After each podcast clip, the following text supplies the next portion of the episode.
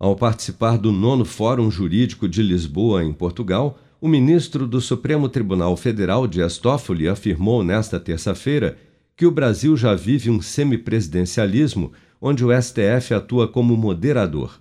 Toffoli citou como exemplo o enfrentamento da pandemia no país, ressaltando que presidir o país não é fácil e que a discussão sobre um novo regime de governo no país é complexa. Vamos ouvir. E eu entendo sinceramente, que na prática nós já temos um semipresidencialismo com um controle de poder moderador que hoje é exercido pelo Supremo Tribunal Federal.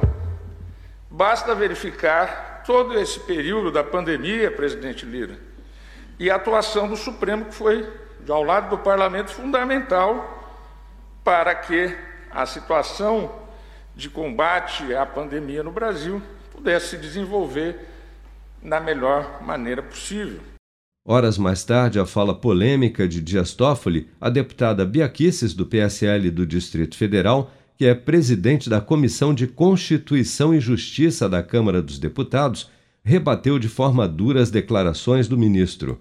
Não posso concordar com essa explanação do ministro, com essa afirmação, como se o Supremo Tribunal Federal estivesse constitucionalmente constitucionalmente alçado a uma posição de moderar o poder legislativo ou o poder executivo.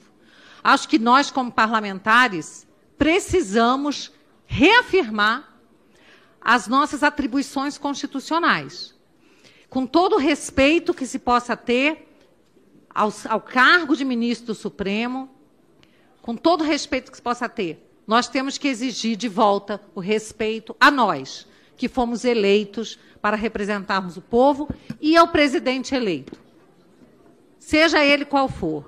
Em julho, o presidente da Câmara, deputado Arthur Lira, defendeu que o Congresso discuta mudanças no sistema de governo do Brasil para dar mais estabilidade ao executivo, colocando o semipresidencialismo como uma alternativa ao atual modelo.